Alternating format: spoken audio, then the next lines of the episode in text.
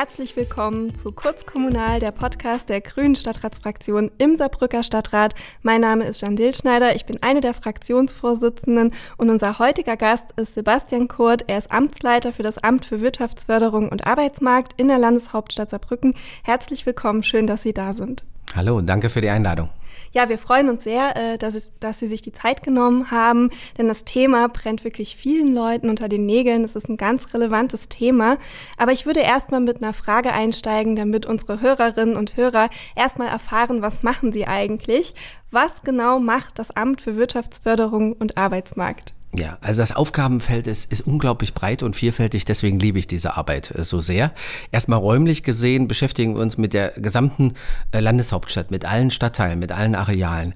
Äh, darüber hinaus mit dem Regionalverband, mit dem Land und mit unseren Kooperationen äh, Quadropol und Eurodistrikt.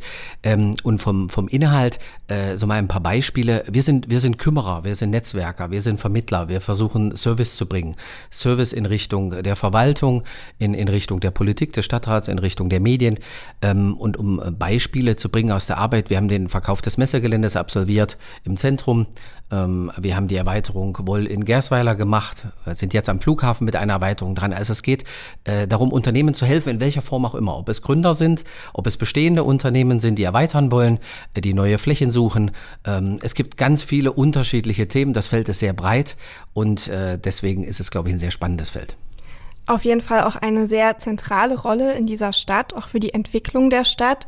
Wir wollen aber auch heute über die Saarbrücker Innenstadt reden. Und dort gab es in letzter Zeit auch immer wieder mal negative Schlagzeilen, dass einzelne Geschäfte schließen, die auch schon lange am Markt oder in der Bahnhofstraße sind. Und da wird ja auch ein bisschen der Eindruck vermittelt, dass es eigentlich nicht so gut steht um unsere Saarbrücker Innenstadt. Wie schätzen Sie denn die Lage ein und was würden Sie denn dazu sagen?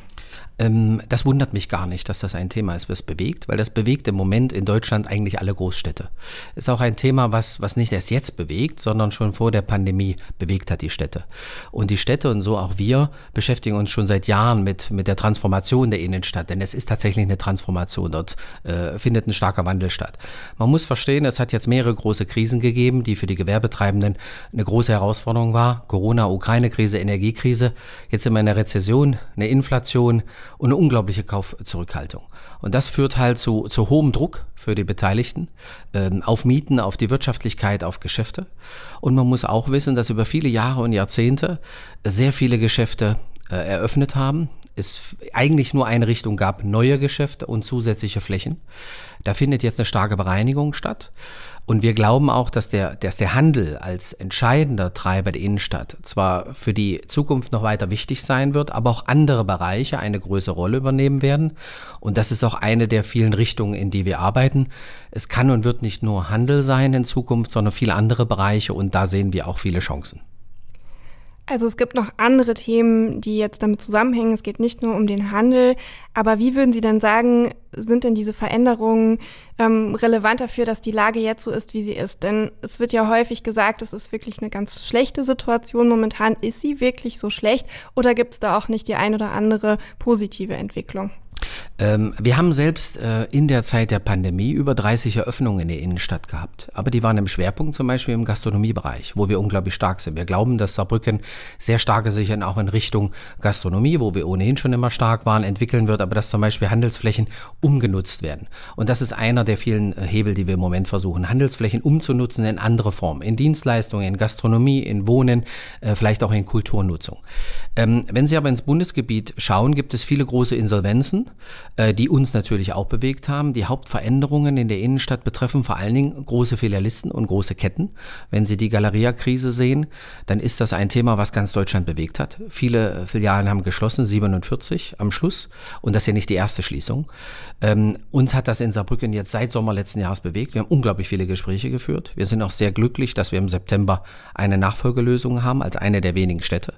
Aber Fakt ist, wenn so ein großes Haus wie, wie man hier am Standort PK sagt, schließt, ist das ein großes, großes Thema, was natürlich äh, die Besucher, äh, sag mal, ähm, äh, verunsichert und auch uns als Stadt erstmal sehr weh tut, wenn so ein mhm. großer Player mit den Arbeitsplätzen, mit der Frequenz verschwindet.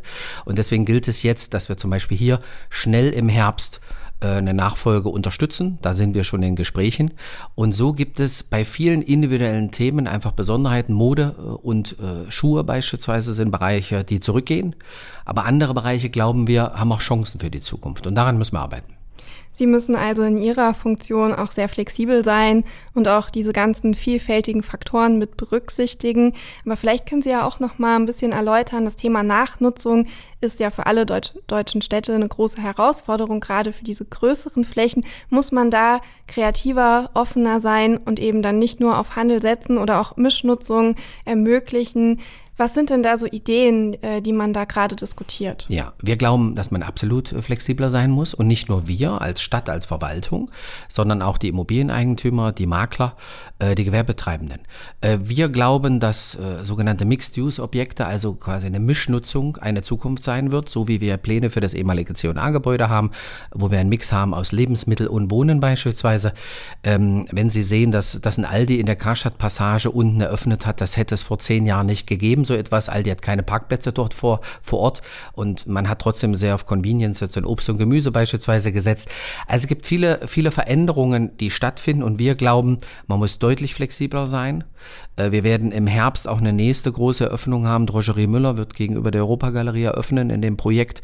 H2 äh, Hotels wird im ersten Quartal eröffnen. Aber da sehen Sie auch, unten kommt Einzelhandel und drüber kommt eine Hotelnutzung. Auch das sind Themen, die vor 10, 15 Jahren eher weniger Thema werden. Aber die Projektentwickler, die Makler, die Immobilieneigentümer müssen flexibler sein und wir auch, gerade auch was bei Genehmigungen betrifft, müssen wir als Stadt wissen, wie sind Trends, wie sind Veränderungen. Mhm. Also wenn ich mal so zusammenfasse, es ist nicht alles schlecht, aber es ist viel in Veränderung und das muss man eben mit begleiten. Welche Rolle spielen denn dabei auch in der Stadt Events, wie zum Beispiel jetzt der Weihnachtsmarkt? Da gab es ja sehr positive Zahlen und man hat ja auch einen Effekt festgestellt, dass durch den Weihnachtsmarkt, durch das Wochenende, wo es sogar drei Standorte gab, auch die Frequenz in der Stadt sehr hoch war. Welche Rolle spielt denn diese Passantenfrequenz? Was machen Sie da genau als Stadt und wie hängt das zusammen? Ja, also zunächst glauben wir fest daran, dass ein Baustein für die Zukunft Events sein müssen. In, ein paar Tagen haben wir ja nächste große äh, sagen wir, Events mit dem Altstadtfest, mit Saarspektakel und Sie sehen daran, wir investieren als Stadt sehr, sehr stark äh, äh, wieder in dieses Thema, was durch Corona nicht möglich war. Aber wir glauben, dass Events entscheidend sind. Es muss einen Grund geben, in die Stadt zu kommen. Es muss Anlässe geben. Jetzt zur Frequenz. Die Frequenz einer Stadt ist erstmal die Grundwährung. Damit mhm. kann man eine Stadt messen und vergleichen. Ähm, wir arbeiten mit einer lasergestützten Frequenzzählung. Ähm, damit sind wir professionell. Damit können wir die Stadt verkaufen. Wir haben mittlerweile fünf Zählpunkte in der Stadt. Einen Zählpunkt Punkt haben wir seit mehreren Jahren. Vier weitere haben wir in diesem Jahr installiert und arbeiten regelmäßig mit denen. Damit kann ich Ihnen täglich sagen, wie sind die Frequenzen in der Stadt. Ich kann aber auch externen sagen, wie sind wo die Frequenzen, ähm, wo müssen wir vielleicht nachschärfen beim Marketing. Und wir können damit die Stadt permanent auch in, in einer Ausrichtung verkaufen. Und deswegen ist eine Frequenzmessung einfach ein Instrument äh, der Steuerung einer Stadt. Das sind echt viele Aspekte, die einfach super spannend sind. Wir hatten ja auch zuletzt schon eine Veranstaltung, wo Sie uns ja auch einfach viele Einblicke gegeben haben. Ein Thema, was dort auch angesprochen wurde, war das Thema Lebensqualität. Es wurde sogar hinterher gesagt, oh, man war jetzt bei den Grünen, aber Nachhaltigkeit kam da gar nicht so oft zur Sprache. Aber inwiefern spielt denn auch das Thema Lebensqualität in der Stadt, auch mit Blick darauf, dass die Fußgängerzone zum Beispiel erweitert wird, also dass sich auch das Stadtbild vielleicht verändert, spielt das auch eine Rolle, gerade jetzt mit Blick auf die Wirtschaftsförderung? Absolut, äh, daran glauben wir fest. Äh, deswegen haben wir auch von Seiten der Wirtschaftsförderung die Erweiterung der Fußgängerzone klar unterstützt. Hier muss man eindeutig aber nochmal festhalten, es geht mit der Erweiterung der Fußgängerzone nicht darum, neue Flächen zu schaffen, neue Konkurrenz und neue Anbieter, sondern die Verweilqualität mhm. zu erhöhen und für die bestehenden weitere Möglichkeiten zu schaffen. Das muss man ganz klar trennen. Für uns als Wirtschaftsförderung ist aber trotzdem, auch wenn wir die Verweilqualität hochhalten wollen, das Thema Erreichbarkeit auch für mhm. die Zukunft ein ganz wichtiges Thema. Wir sind Oberzentrum in der Großregion. Wir sind die, das, die größte Stadt in der Region. Wir haben ein Einzugsgebiet von über einer Million Besuchern, die potenziell nach Saarbrücken kommen können. Das heißt, die Erreichbarkeit wird in Zukunft auch ein Kernthema für uns als Wirtschaftsförderung sein. Und da ist und bleibt das Auto das entscheidende Medium für die Gewerbetreibenden. Und das müssen wir auch in Zukunft äh, gewährleisten. Sie müssen also immer schauen, dass Sie die verschiedenen Interessen in der Stadt irgendwie zusammenkriegen. Das ist natürlich keine leichte Aufgabe, aber trotzdem ähm, sind das auf jeden Fall schon mal wichtige Punkte, die man natürlich beachten muss. Was wären denn für Sie so, was wäre für Sie so die Vorstellung einer Innenstadt der Zukunft, wenn Sie es sich aussuchen könnten oder vielleicht einfach mal skizzieren würden? So stellen Sie sich das vor, so könnte, in diese Richtung könnte es gehen. Wie würden Sie das beschreiben? Ja, auf alle Fälle, äh, eine, eine äh, Innenstadt der Zukunft zeichnet für mich aus eine Lebensqualität, ähm, einen Mix, eine Vielfalt. Ich muss permanent Gründe, Anlässe haben, warum ich dorthin gehe. Äh, denn ich kann heute auf dem Smartphone oder wo auch immer ich online nutze, alles, alles bekommen, was ich will. Es muss Interaktion geben. Deswegen ist dieser Mix aus Gastronomie, Handel, Kultur so wichtig. Ähm, ich glaube, eine Innenstadt muss, äh, muss vor allen Dingen sicher sein. Sie muss sauber mhm. sein. Sie muss äh, für Fußgänger attraktiv sein, für Kinder, Familien, äh, die in der Stadt sein, attraktiv sind, aber gleichzeitig auch für eine junge Zielgruppe interessant sein, die vielleicht abends die Stadt nutzt, in Gastronomie, in Clubs. Ähm, also es, es, es muss vielfältige Interessen äh, abbilden. Ähm, und das ist schwierig, das ist nicht einfach. Äh, aber ich glaube fest daran, dass Innenstädte in, in Zukunft eine klare Berechtigung haben. Und unabhängig davon, was meine persönliche Meinung ist, eine Innenstadt ist immer ein Aushängeschild für eine Stadt. Mhm. Und man braucht es auch äh, für Arbeitsplätze, für Wohnen. Und deswegen müssen wir versuchen, in der Innenstadt an vielen Instrumenten zu arbeiten, um diese Transformation jetzt, um dieser zu begegnen. Und ich glaube, wir haben schon ganz viel gemacht. Wir werden noch ganz viel machen. Aber wir sind täglich offen für neue äh, Ansätze und sind auch permanent im Dialog mit den Gewerbetreibenden. Ähm, zum Beispiel heute Abend äh, wieder mit mhm. dem Oberbürgermeister in einer Runde im City-Stammtisch mit Gewerbetreibenden, um Feedback zu bekommen, was machen wir, aber was müssen wir vielleicht noch zusätzlich machen oder wo gibt es noch Schwächen. So gestaltet sich auch Ihre konkrete Arbeit. Sie haben es ja eben gesagt, Sie sind Netzwerker. Ist das dann auch so, dass Sie dann regelmäßig mit den Gewerbetreibenden, den Menschen aus der Gastronomie, dann sich dazu austauschen und dann zusammen überlegen, wie könnten da mögliche Lösungen sein? Absolut. Äh, das zeichnet täglich meine Arbeit aus. Ne? Also ich arbeite, ähm, äh, ich sag mal, relativ flexibel.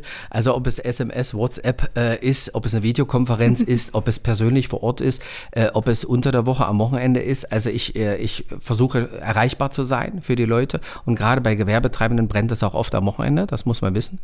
Ähm, und da muss es eine schnelle Reaktion geben.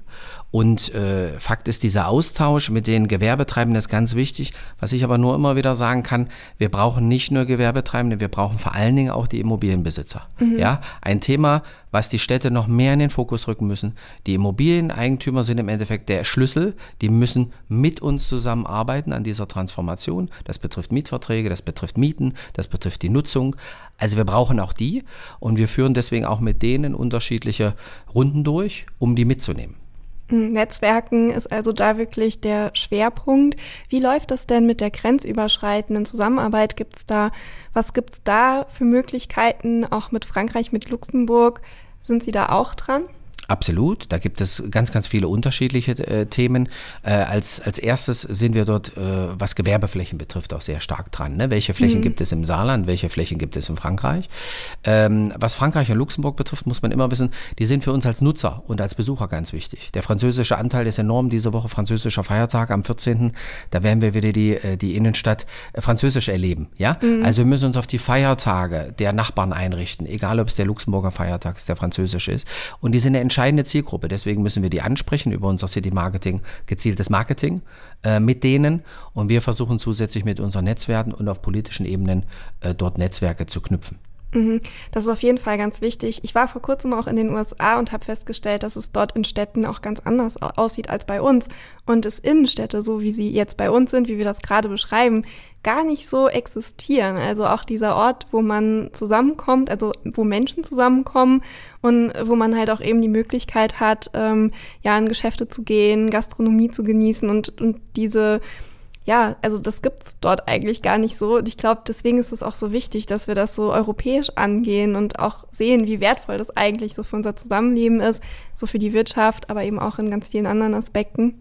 Das vielleicht nochmal so von meiner Seite. Wir wären fast am Ende. Das war ja jetzt wirklich äh, so ein Querschnitt einmal durch, ähm, durch Ihre Tätigkeiten. Ich fand es sehr interessant. Ich bin auch im Ausschuss ähm, für Wirtschaft, deswegen nehme ich da auch immer sehr viel mit, aber ich habe auch noch mal ein paar neue Sachen gehört. Das hat mich sehr gefreut. Und dann würde ich noch als allerletzte Frage was wäre denn Ihr Lieblingsplatz, Ihr Lieblingsort in unserer Saarbrücker Innenstadt? Ähm, in der Saarbrücker Innenstadt bin ich ehrlich gesagt am liebsten am St. Johanner Markt.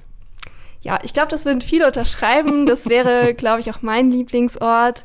Ich glaube, das ist einfach ja so einzigartig, die Atmosphäre dort. genau, dann wären wir am Ende. Vielen, vielen Dank, dass Sie sich die Zeit genommen haben. Und dann, ja, sind wir am Ende. Ähm, folgt uns gerne auf Instagram, auf Facebook, in den sozialen Medien, abonniert unseren Podcast auf allen Plattformen, wo es Podcasts gibt. Und dann hören wir uns beim nächsten Mal.